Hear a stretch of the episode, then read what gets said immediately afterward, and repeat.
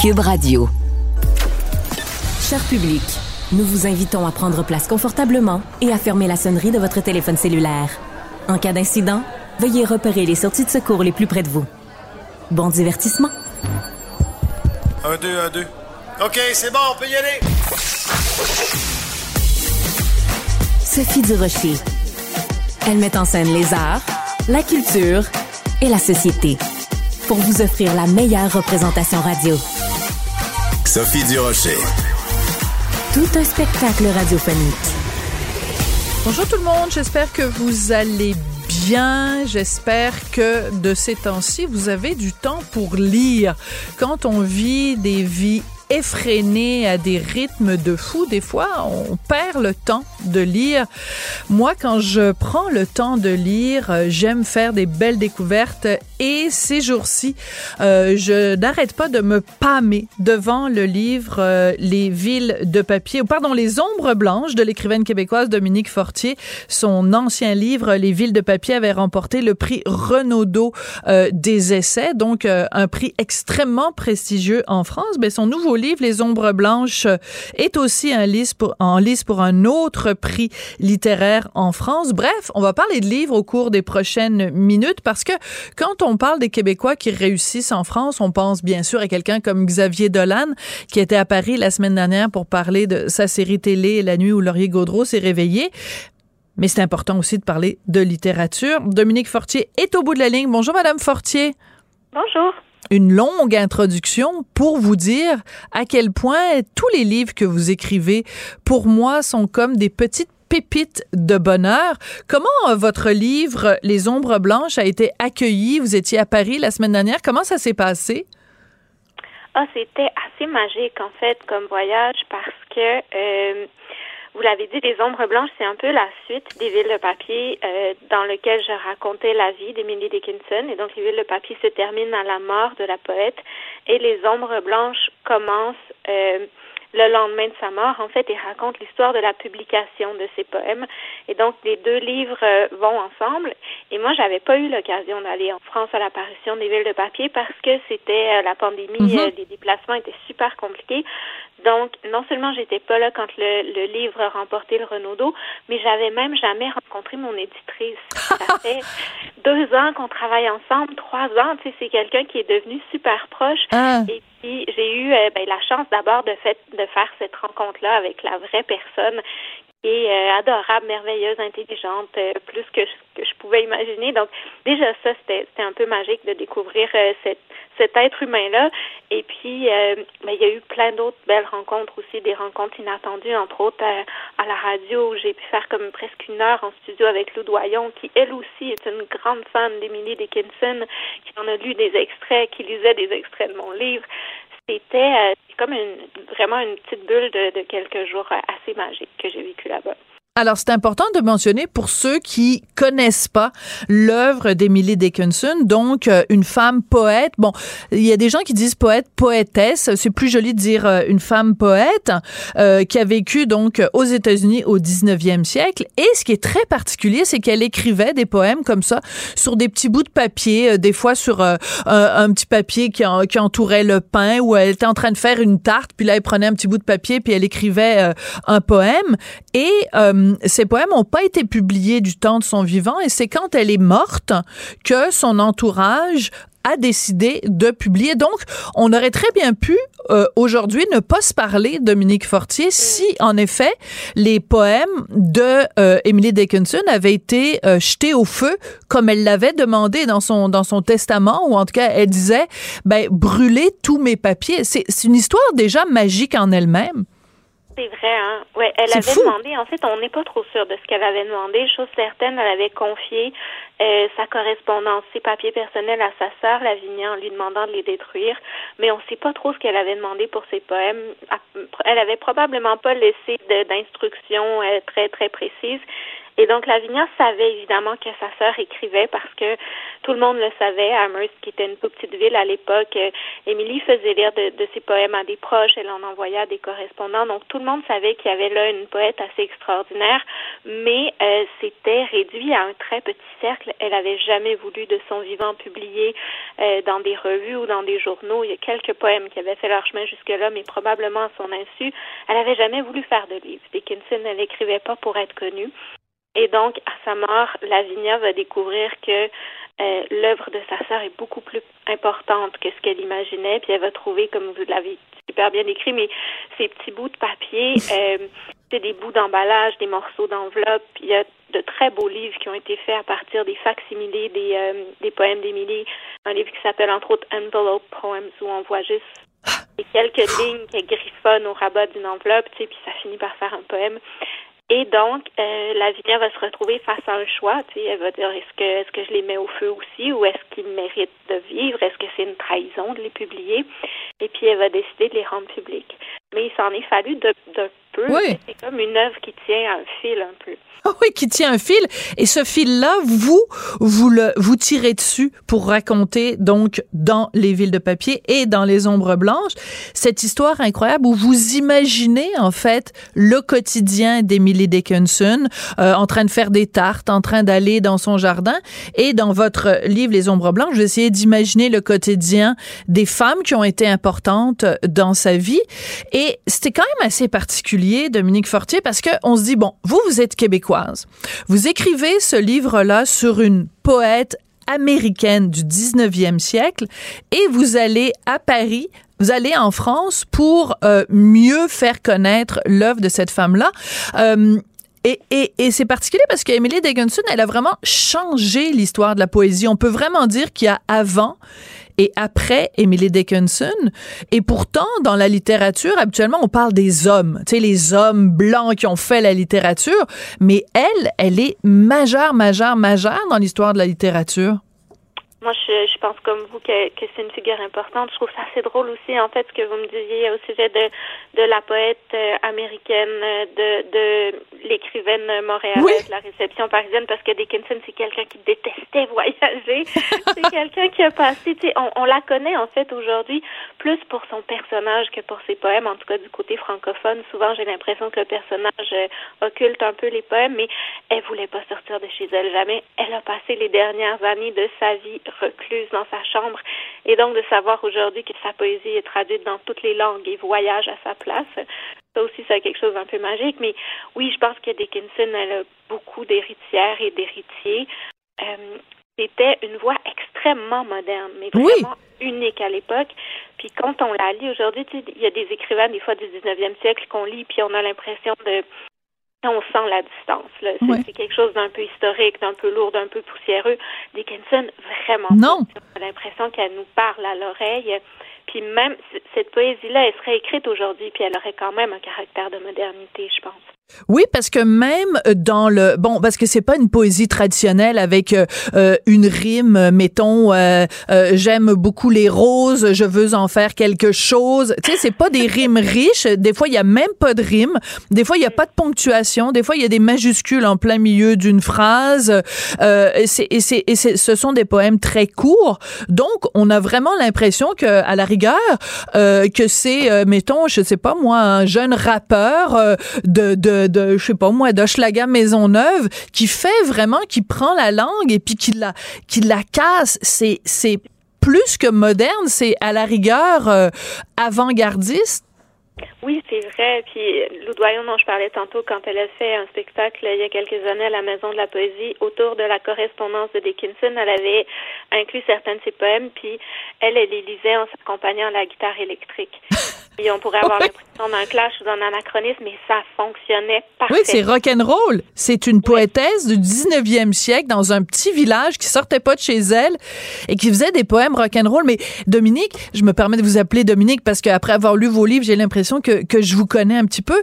Mais c'est ça la magie de la littérature. Puis des fois, quand je vois des gens plus jeunes qui, qui ou même des gens plus vieux qui aiment pas lire ou qui aiment pas, mais quand on leur raconte ça, C'est impossible de pas se passionner, de dire cette femme-là qui vivait dans un petit village, qui faisait des tartes, puis entre deux tartes, elle écrivait des poèmes qu'on lit encore euh, 100 ans ou plus de 100 ans plus tard, euh, et qui était une fille rock'n'roll pour son époque.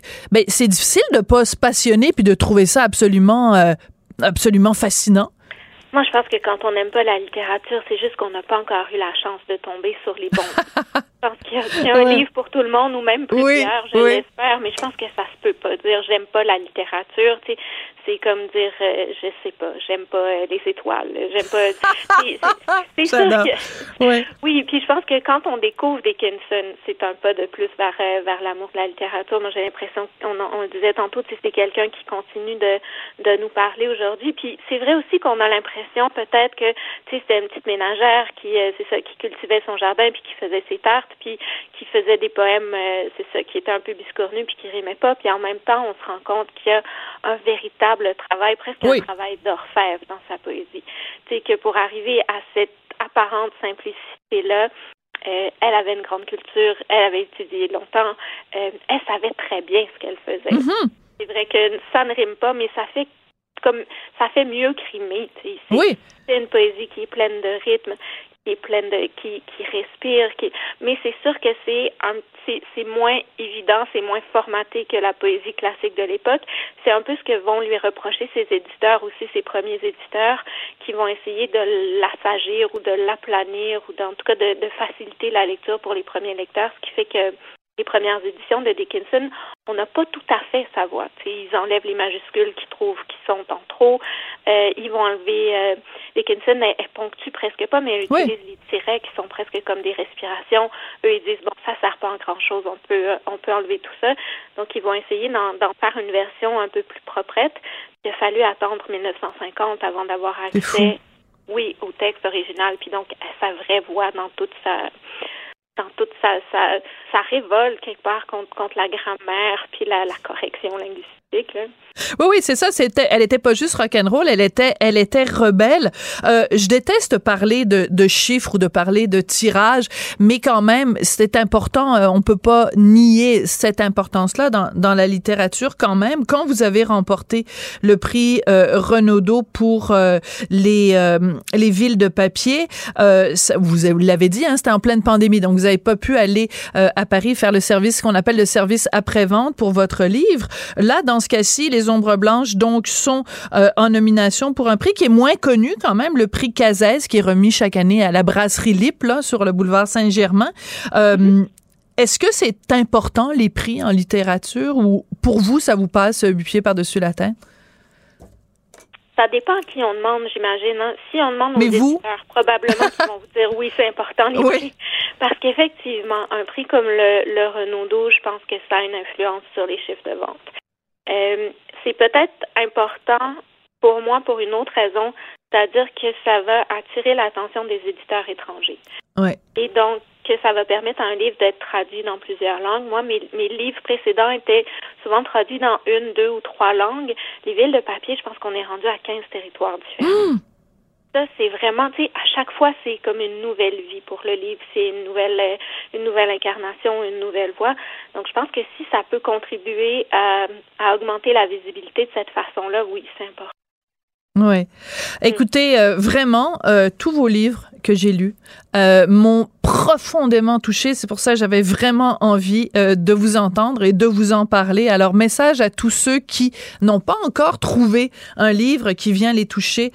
Lisez soit Les Ombres Blanches, soit Les Villes de papier, mais c'est impossible que la voix, euh, l'écriture particulière, la petite... Vous parliez tout à l'heure d'Emily Dickinson en disant que c'était une orfèvre.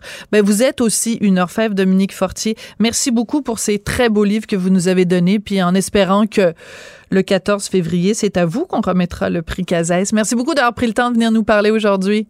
Merci beaucoup, vraiment. Sophie Durocher. Un savoureux mélange artistique de culture et d'information. Culture, tendance et société. Patrick Delisle-Crevier.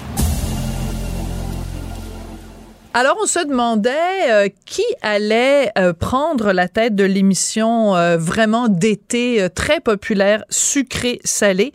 Ben, on l'a appris au cours des dernières heures. Mélanie Ménard, qui va décidément avoir une année 2023 très, très occupée. On en parle avec Patrick Delisle-Crevier, journaliste culturel au 7 jours. As-tu été surpris, toi, Patrick, quand on a annoncé que c'était Mélanie Ménard? En réalité, c'était une belle surprise parce qu'hier, TVA a fait un petit stunt, euh, une petite vidéo où on voyait une main sur une coupe de champagne, puis euh, pour célébrer la, nomination de ce nouvel animateur qui remplaçait euh, Patrice Bélanger pour la 22e saison. Et finalement, on s'est dit, ah, ça a l'air d'être une voix d'homme. Et là, à partir de ce moment-là, les paris étaient ouverts. On a entendu des Sam Breton, des Rita Baga, des Mariana Mazza. On a entendu plein de noms, plein de noms, mais plusieurs pensaient que c'était un homme. Et finalement, c'était un homme qui tendait la coupe à Mélanie. Donc, on, on, a été un peu berné par le jeu de TVA et c'est tant mieux. Parce que c'est une femme qui est à la barre de, cette belle émission estivale. Et Mélanie Ménard, c'est une fille, moi, dans la vie, que j'aime beaucoup, qui est rafraîchissante, qui est drôle, mais qui, est, drôle, mais pas un, espèce d'humour formaté, préparé d'avance, mais une drôle improvisée, une, une fille qui peut éclater de rire. Euh, sur le moment, puis qui, est bonne dans. Tu sais, euh, on la voit euh, aux enfants de la télé. Elle est à sa place. C'est une fille qui a une répartie. Voilà. Puis moi, c'est ça que j'aime. C'est un humour de répartie. Pas quelqu'un qui a préparé trois blagues à, à placer à tel à tel endroit dans l'émission. Et Mélanie Ménard, c'est ça. Et je pense qu'elle va amener un beau vent à sucré salé pour. tu sais, à un moment donné, une émission, moi, ça fait huit ans que Patrice Bélanger était là. Avant ça, c'était pour les 16, je pense, les, les 15 autres années, c'était Guy Jodoin. Là, une nouvelle, euh, une nouvelle animatrice. Je pense que ça va être un, un, beau coup de, pas de jeune, parce qu'elle est aussi vieille que les autres, sinon, mais, mais c'est, ça va être un souffle nouveau. Je pense que ça va être intéressant d'entendre euh, euh, Mélanie. Elle a l'expérience des entrevues. Elle a donné, pas, elle, elle n'en est pas à ses premières expériences à l'animation. On se souvient de Deux filles le matin, ben La maison là, dont finit bien la semaine. Entre autres, elle a, fait du remplacement. Donc, elle a l'expérience, elle est drôle. C'est une fille que le public aime. Et je pense que ça va être euh, un atout, un bel atout. Euh, rappelons aussi que c'est une nouvelle maison de production. C'est maintenant euh, oui, c'est Déferlante. Déferlante de Jean-Philippe Dion qui produit maintenant cette émission-là. Donc, on s'attend à un vent nouveau pour cette 22e euh, saison de Sucré Salé. Et ça va être intéressant aussi parce que, bon, on s'en était parlé la semaine dernière, des gens qui sont capables de travailler autant à Radio-Canada qu'à TVA. Euh, il y en a pas tant que ça. Et ben là, dans ce cas-là, ben on comprend donc que pendant l'année, elle va être euh, à les enfants de la télé et puis l'été à sucré-salé. Enfin, pour l'instant, c'est ce qu'on comprend. Euh, donc, ça, c'est intéressant aussi. Ça veut dire qu'elle est capable de s'adapter à, différents publics. Oui, puis si je comprends bien, j'essaie de rejoindre Mélanie aujourd'hui et on m'a dit c'est la dernière journée de tournage des enfants de la télé. Donc, on est, on est presque en février. Elle a une petite zone tampon euh, pour passer euh, à TVA pour sucré salé. Donc, je pense que ça peut très bien marier les deux pendant, effectivement, ça s'emboîte bien. Euh, automne-hiver à Radio-Canada et été à TVA. C'est comme le scénario parfait. oui. Euh, c'est intéressant quand tu disais euh, tout à l'heure que, bon, le, dans la stratégie euh, de pour euh, annoncer qu'on on, pensait à un moment donné que ce serait un garçon. je pense que c'est important aussi qu'il y ait cette alternance-là. Là, tu sais, ça a été Patrice Bélanger pendant un certain temps. Là, maintenant, c'est une femme. Et c'est pas parce que je veux des quotas ou que je veux une parité, mais je trouve que c'est une, une alternance qui est pas trop mal non plus parce qu'en effet, Patrice Bélanger Guy Jodoin, ça fait quand même euh, un bon petit moment. Et, euh, et on se le cachera pas, euh, c'est une émission extrêmement importante l'été. Et c'est assez particulier parce que Sucré Salé, ça fait des années que ça dure. Puis on regarde de l'autre côté à Radio-Canada, ils en ont arraché, ils en arrachent quand même avec leurs émissions d'été. Ils n'ont pas encore réussi à trouver une formule qui dure pour des émissions d'été. Oui, effectivement, tu as bien raison.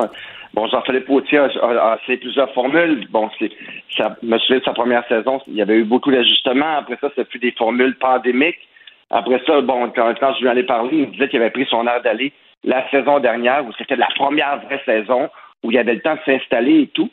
Donc, euh, je ne sais pas si la saison, il me semble que oui. il revient l'an prochain. Oui, bien sûr, puisqu'on a dit qu'on parlerait plus de cinéma dans son émission à partir de, de l'été. Donc, euh, ça reste à voir. Ils vont-ils faire des ajustements eux aussi en fonction euh, euh, de ce qui se passe à TVA? Est-ce qu'ils vont essayer de d'ajuster le tir encore une fois? Parce qu'effectivement, ça ne rencontre pas tant le public que l'émission estivale de Radio-Canada. Mais j'ai comme l'impression, entre toi et moi, qui écoute toujours ces émissions-là, moi, je me souviens, j'ai travaillé à l'été C'est péché, puis on avait de la misère à, aller chercher le public et tout. J'ai ah l'impression que hein? c'est comme un, mal récurrent à chaque été d'aller chercher euh, euh, le public euh, à Radio-Canada. Donc, je leur souhaite pour la prochaine saison que ce soit, soit le cas, qu'il y ait de beaux ajustements et que le public soit au rendez-vous. Malgré que j'aime bien l'émission, j'ai des réserves, bien entendu, mais moi, j'aime ça, les émissions de variété d'été et tout. Donc, euh, j'ai toutes les deux. J'essaie d'écouter les deux chaque jour, mais c'est quand même l'été. Et donc, euh, ça reste à voir. C'est comme. Euh, mais ça va être intéressant, la compétition l'été prochain, l'été qui vient, là, de voir un peu. Euh, ça va être, ça va, être intéressant. Euh, revenons un peu sur le style de Mélanie Ménard. Euh, bon, à la base, euh, vraiment euh, de l'humour, mais c'est jamais. Il y a deux choses que, que Mélanie Ménard, en tout cas que moi, je, je n'ai jamais eu l'occasion de la voir. C'est ni de la méchanceté, c'est-à-dire que c'est quelqu'un qui peut taquiner et tout ça, mais c'est pas quelqu'un qui fait de l'humour bitch, disons ça comme ça. Et c'est c'est pas quelqu'un non plus qui fait de l'humour vulgaire. Tu sais, bon, c'est mon gros truc là les dernières semaines, euh, le genre d'humour vulgaire qui avait à euh, de l'humour facile surtout plus que vulgaire qu'on a vu par exemple à LOL qui rira le dernier. Ben ça, ça a jamais été sa marque de commerce à Mélanie Ménard et donc euh, ni bitch ni en dessous de la ceinture. Et ça, ça c'est intéressant. espérons qu'elle va en effet garder ça à sucré salé.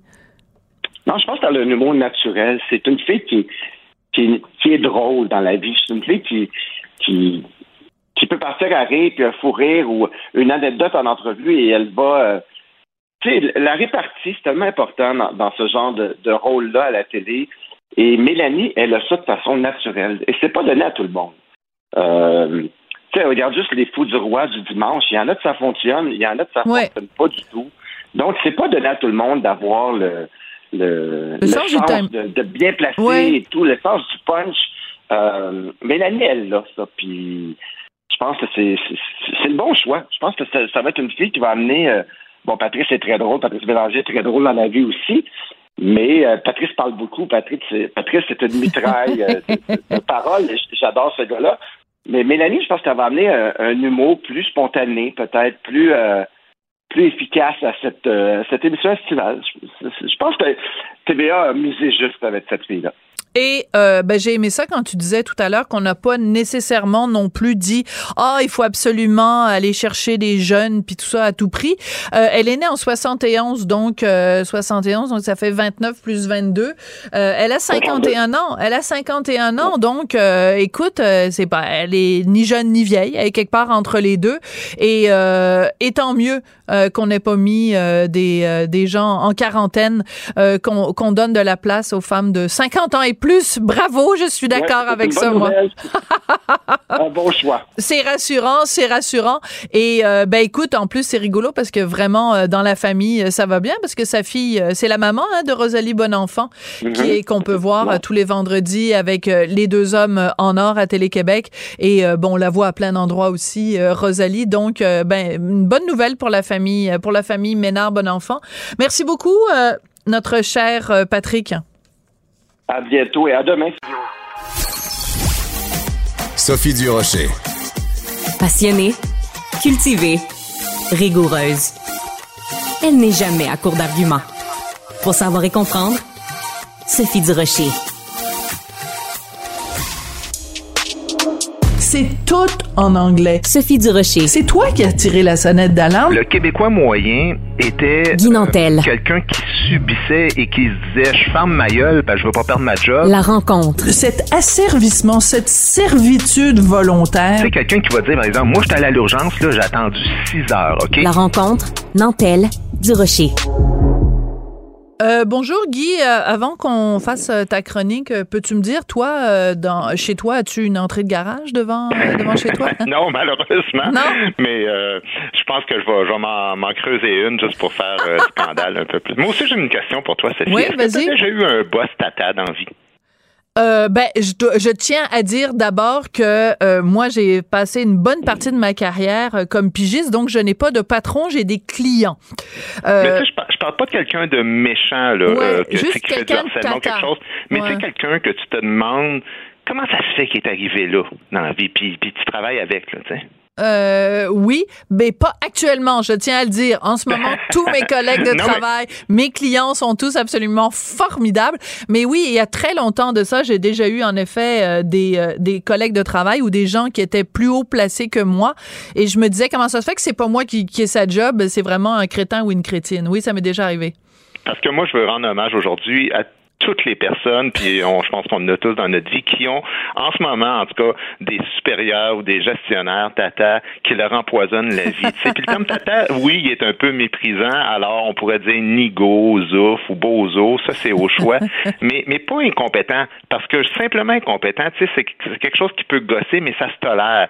Euh, ça peut même attirer la sympathie des fois de voir quelqu'un qui est un peu incompétent, mais un incompétent qui pense qu'il a l'affaire, ah, lui se qualifie vraiment pour entrer dans la catégorie tata nigo zouf parce que ça peut gruger beaucoup de ton énergie. Tu sais, moi, je suis un fan de la série The Office, puis je sais pas si tu l'as écouté. bon, Michael, le patron, là, tu sais, c'est vraiment cette image-là que j'en ai. Et je pense, et là, je vais en venir au sujet du jour, que le maire de l'arrondissement, merci Hochelaga Maisonneuve, Pierre Lessard-Blais, je dirais pas pour l'ensemble de sa carrière, mais je te dirais que pour ses décisions cette semaine et, la manière qu'il a défendu le cas des, des, fameuses contraventions dans ah, Merci Hochelaga Maisonneuve pour les gens qui ont des entrées de garage, mais qui ont plus vraiment de porte de garage. Mais écoute, je sais pas si tout le monde a suivi ça, mais c'est complètement absurde cette histoire-là. Hein. Alors, c'est ça, juste pour replacer le contexte, si vous avez acheté, mettons, une maison et qu'il y avait donc une entrée de garage qui menait à un garage, beaucoup de gens, euh, ça m'est arrivé, moi, la maison que j'avais, euh, euh, à un moment donné, tu prends le garage et tu le transformes en pièce de ta maison, donc tu te stationnes dans l'entrée de garage. Mais là, il y a un règlement vieux de 50 ans qui dit non, non, non. Les entrées de garage, tu peux seulement les utiliser pour accéder à ton garage. Tu n'as pas le droit de se stationner là. Mais c'est parce que moi, j'ai pas de problème avec les règlements à partir du moment où les gens comprennent l'intelligence du règlement. Mais si t'es pas capable de comprendre l'intelligence du règlement et que tu fais juste l'appliquer sans essayer de comprendre, tu sais, quand on parle de loi, on dit il y a pas juste la loi, il y a l'esprit de la loi ben, on devrait parler aussi de l'esprit du règlement et les gens peu intelligents vont appliquer le règlement, peu importe son esprit. Ben écoute, euh, puis c'est important de spécifier, c'est pas pour accéder à son garage, c'est que tu peux stationner selon le règlement dans ton entrée de garage en notant qu'il y a une porte de garage devant.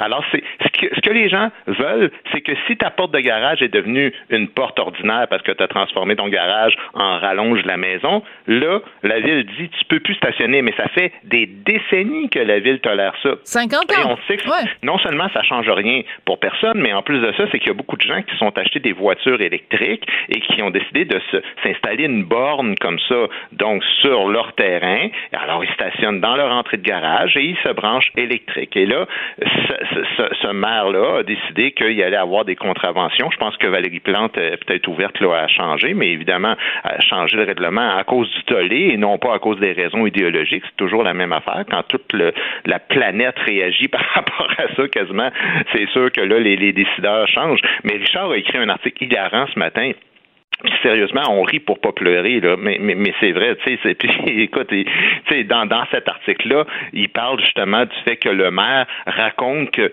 oui, mais c'est important parce que si tous les citoyens se mettent à construire des entrées de garage alors qu'ils n'ont pas de garage, ça va faire plus d'asphalte dans la ville, ça veut dire moins d'herbe, donc plus de gaz à effet de serre et plus de catastrophes atmosphériques. Écoute bien, là, des inondations en, en Indonésie qui arriveraient à cause de, de Roger sur Vio et Hochelaga, poussent mais égal. ça n'a aucun bon sens de réfléchir comme ça. Oui, mais c'est pour ça que euh, les gens, il faut, il faut se reporter à l'esprit du règlement. Si le règlement, c'est pour faire en sorte que on veut pas que les gens se stationnent n'importe où, on veut pas que ça, je peux, je peux comprendre.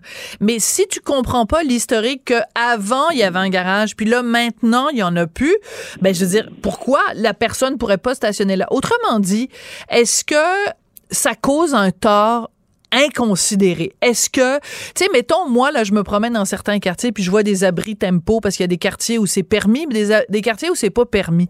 Je trouve que c'est d'une laideur absolument épouvantable. C'est comme t'as as, l'impression d'être euh, que la ville au complet est, incluse dans un espèce de grand con de grand condom blanc dégueulasse. Je trouve ça d'une laideur incommensurable. En même temps, il y a des raisons pour lesquelles donc dans certaines villes ou dans certaines municipalités c'est interdit, parce qu'on trouve c'est pas beau.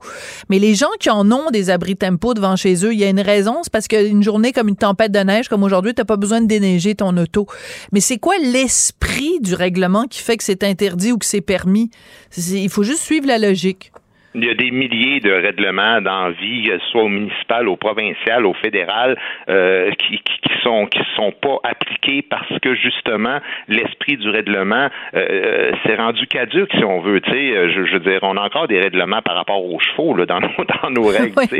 Euh, donc c'est important justement de faire ce que tu dis puis d'appliquer ça. Mais c'est parce que moi, ce qui me fait rire, c'est qu'on nous les cache les vraies raisons idéologiques en arrière.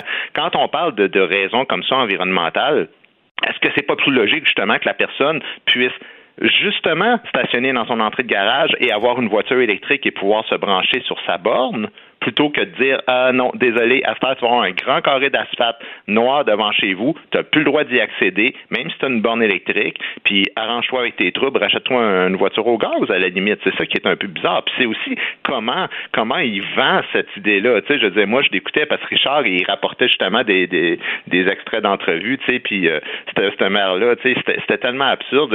Richard même jurait sa tête de ses enfants dans son article que c'était vrai. Euh, puis comme Richard n'aime pas beaucoup ses enfants, je suis allé écouter l'entrevue avec euh, avec Paul Arcan. Euh, puis je vous encourage à écouter cette entrevue-là entre le maire de l'arrondissement puis Paul Arcan. Écoute, Paul Arcan, il perd patience. Vraiment, écoutez, je comprends rien à vos explications. Ça fait trois fois que je vous demande de me l'expliquer simplement. Puis là, c'est vraiment des explications. Écoute, ça n'a ni queue ni tête. Là, c'est que, ben, si le droit acquis avant le changement de 71 ou de 74 ne touchera pas à ça, sauf si le droit est suspendu avec le changement de porte de garage, dépendamment de quand il y a eu émission du permis de. Alors, quand il fait quoi, je comprends rien de ce que vous me dites. Et, et ça revient à dire quoi, Sophie? Ça revient à dire que la réalité, c'est que cette administration-là, c'est toujours d'écœurer les automobilistes sans aucune raison. C'est ça la réalité. Tu sais que ce qui me frappe, moi, dans ce dossier-là, dans euh, l'article là-dessus, dans le Journal de Montréal, le Journal de Québec, euh, on, on, a une, une copie d'une lettre qui a été envoyée à une de ces personnes-là, là, qui a reçu euh, une contravention, enfin un avis de non-conformité. Puis il y a quelque chose qui me frappe au-delà des fautes d'orthographe, alors que c'est un truc qui émane de l'administration municipale, euh, c'est que euh, on dit si vous ou certains de vos voisins avaient reçu des avis de non-conformité, c'est à la suite d'une plainte citoyenne. Face à une dénonciation, l'inspecteur s'est déplacé sur place et a constaté la non-conformité des propriétés. Ça, ça veut dire là qu'il y a quelqu'un dans le quartier qui est passé devant chez eux et qui a vu ah ben là Roger, il stationne son auto devant, dans une entrée de garage, mais il n'a pas de garage. Et je te dis que moi, là, j'ai pas de vie. Fait que je vais appeler à la municipalité pour faire une plainte contre Roger. Non, mais les gens, qui, c'est une plainte citoyenne qui est à l'origine de ça. Il y a quelqu'un qui s'est plaint. Moi, je soupçonne que tu es, es, réputé pour être une personne très naïve, Sophie. Hein, ah, ben oui, tellement. alors, je pense que tu en fais une belle démonstration. C'est pourquoi je te dis ça? Parce que, premièrement, l'argument de il y a eu des plaintes de citoyens, on nous le sert tout le temps. Puis pourquoi on nous le sert? Parce que des plaintes, c'est anonyme. Hein, c'est obligé d'être confidentiel. Alors, ça fait quoi? Ça fait que si c'était vrai qu'il y avait eu une plainte, ben, il y aurait une seule personne qui aurait eu une contravention parce que le maire a juré qu'ils ne font pas de surveillance de citoyens par rapport à ce règlement-là, mais qu'il obéit aux plaintes de citoyens. Là, tu es en train de me dire que dans tout un arrondissement, là, énorme, là, c'est quand même grand, là, cet arrondissement-là, il y aurait une personne qui aurait fait une plainte Là, il aurait donné une contravention à ce voisin-là, mais une autre personne a un autre plainte, et une autre personne a un autre plainte, parce qu'il y en a des dizaines comme ça qui ont, reçu des contraventions pour cette raison-là. Ça n'a aucun bon sens. Bon, ben, tu me traites de naïve, alors moi, je vais souligner encore une fois ta mauvaise foi légendaire. euh, c'est que le règlement, la lettre va comme suit. Euh, si vous avez reçu un avis de non-conformité, c'est la suite d'une plainte. Face à une dénonciation, un inspecteur s'est déplacé à constater la non-conformité, et ça continue en disant, une fois la non conformité constatée, l'arrondissement ne peut continuer d'ignorer les situations et doit demander le respect de la réglementation municipale. Autrement dit, il suffit d'une plainte pour qu'il y ait un inspecteur qui aille sur place et quand il se rend compte que le, le règlement n'a pas été respecté, il n'y a pas le choix de le faire respecter à ce moment-là avec les autres. Parce que sinon, il y a juste une personne à qui on dit, on dit, il y a juste Roger qui doit respecter la réglementation. Ben non. Ben, Finalement, on se rend compte que... Penses-tu que la ville est aussi consciente consciencieuse et diligente que ça. Par exemple, les clôtures là, à Montréal, là, savais-tu que le règlement municipal t'autorise six pieds la hauteur d'une clôture? Hmm. Écoute, là, il doit y avoir 90% des clôtures sur le plateau, là, moi je suis sur le plateau, qui, qui mettent toutes des rallonges par-dessus. Je pense que notre conversation. Pour son voisin, penses-tu que la ville va passer dans chaque maison à aller donner une contravention? Ben, écoute, moi, je vais juste te raconter très rapidement parce qu'il faut qu'on quitte. Euh, J'habitais dans un arrondissement que je nommerai pas. J'ai fait faire des travaux chez nous. Puis, il a fallu que je soumette les plans trois fois parce que bon, il y avait un millimètre par-ci, un millimètre par-là. En tout cas, ça finissait plus. Et à un moment donné, je suis chez moi. Ça sonne à la porte. Et c'est, euh, je m'appelle euh, Monsieur Tartampion. Je suis inspecteur de la ville. Le gars, il y avait un mètre à mesurer. Il dit, je viens mesurer. Il est venu sur ma terrasse mesurer. Il y avait les plans pour s'assurer au millimètre près que mm. le, le, contracteur avait respecté les plans. Pendant ce temps-là, j'ai des voisins, j'avais des voisins juifs orthodoxes qui, une fois par année, construisent une cabane en bois sur leur balcon et il n'y a pas un inspecteur qui vient les déranger parce que c'est pour leur religion. Merci beaucoup, Guy Nantel. On se reparle bientôt. Merci, on se parle demain. Qu'elle soit en avant ou en arrière-scène, Sophie Durocher reste toujours Sophie Durocher. Il y a quelque temps, j'ai fait euh, sur les ondes de Cube Radio une entrevue avec euh, Vincent Goudzo qui nous parlait de sa passion, de sa fascination pour euh, Jacques Parizeau et il nous a fait cette déclaration assez étonnante que lui ne considérait pas du tout que la fameuse déclaration de Jacques Parizeau le soir du 30 octobre 1995, il considérait pas du tout que c'était une déclaration raciste ou discriminatoire ou scandaleuse.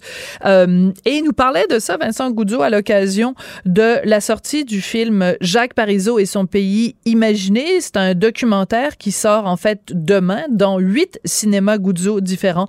Un film qui a été écrit et réalisé par Jean-Pierre Roy qui est avec moi en présence ici en studio et André Néron qui est à distance mais qui est quand même euh, avec nous.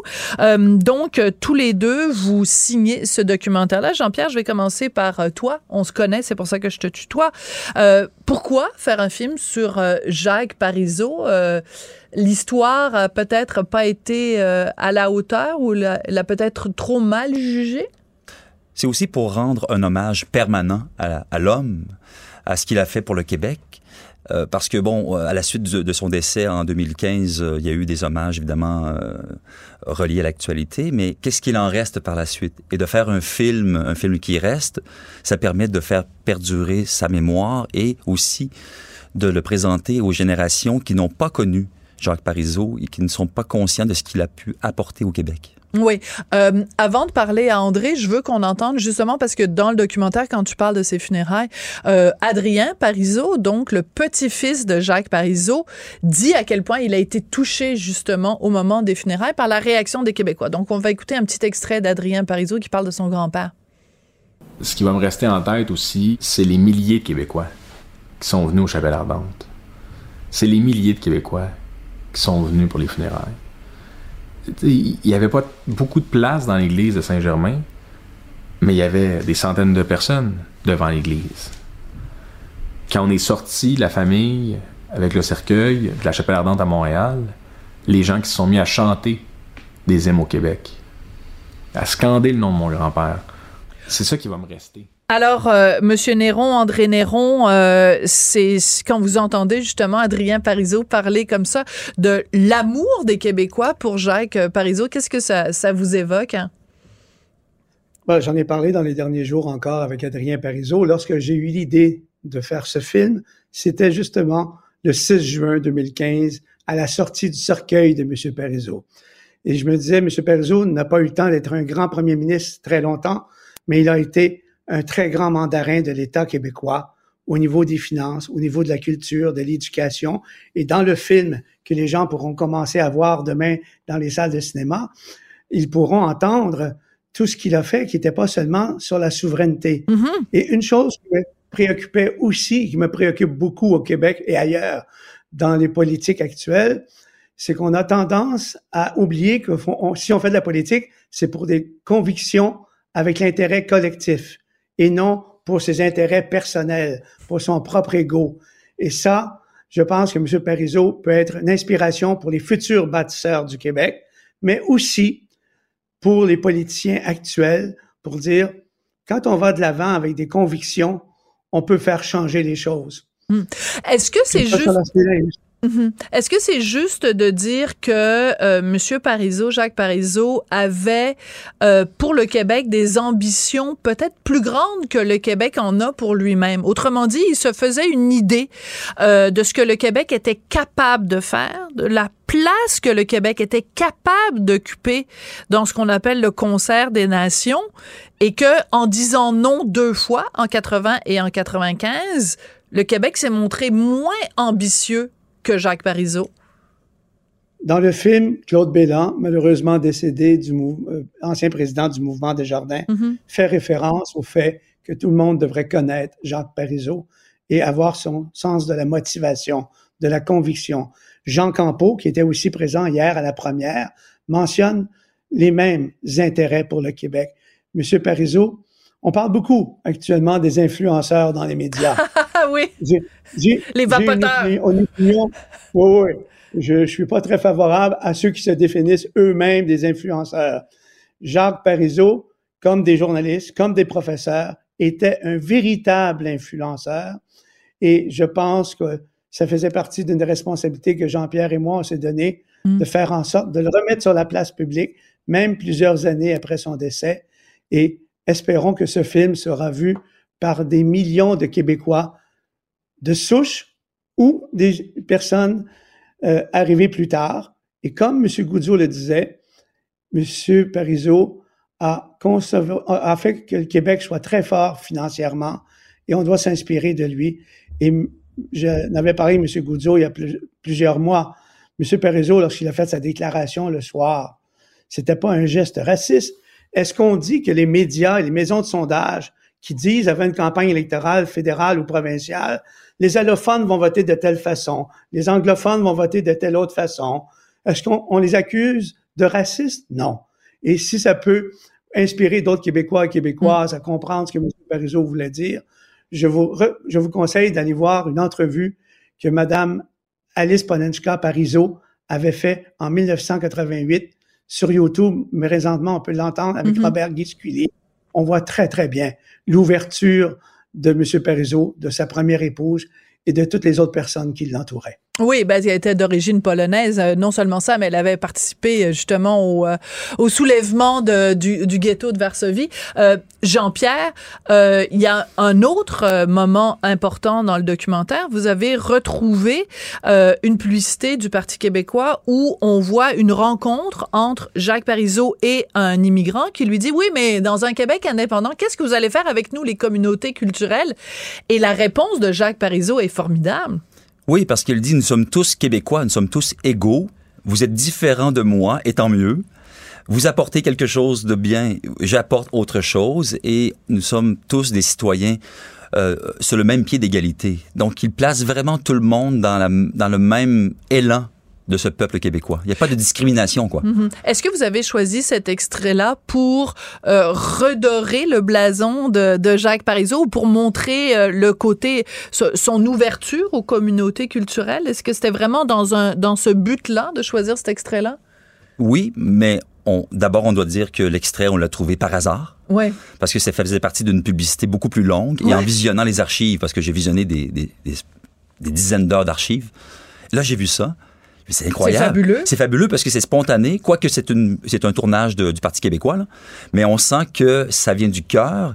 Mais c'est sincère. C'est sincère et de toute façon, l'étiquette raciste ne colle pas du tout à M. Parizeau. C'est pas comme ça qu'on devrait le voir.